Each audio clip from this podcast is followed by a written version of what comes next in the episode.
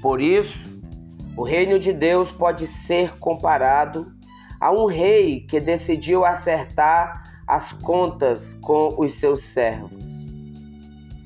Assim que ele começou, um homem que lhe devia milhões de moedas de prata foi levado até ele.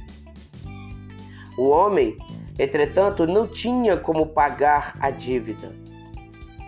O rei então mandou que ele fosse vendido, juntamente com sua mulher, seus filhos e tudo o que possuía.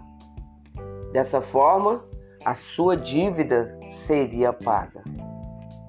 O devedor, porém, se ajoelhou aos pés do rei e lhe implorou: Tenha paciência comigo, e eu lhe pagarei tudo o que lhe devo.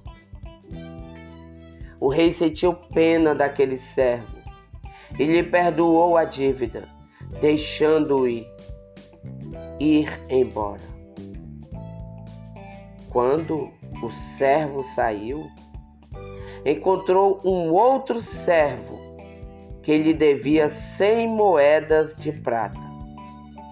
Ele agarrou este outro servo pelo pescoço e, sufocando-o, lhe dizia: Pague-me o que você me deve.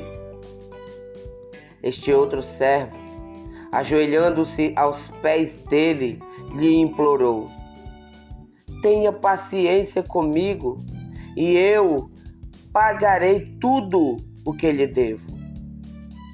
Ele, entretanto, não concordou.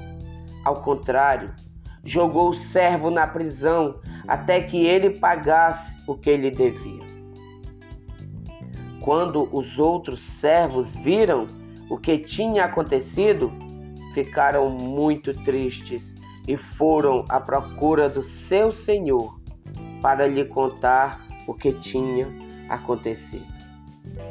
Então o Senhor chamou o primeiro servo e lhe disse: Você é um mau servo.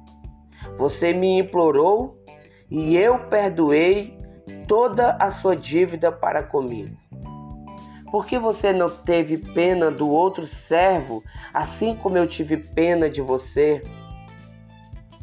O Senhor ficou com muita raiva e mandou que aquele servo fosse castigado até que lhe pagasse toda a dívida.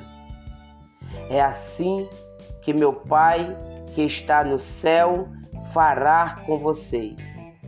Se cada um não perdoar de coração ao seu irmão.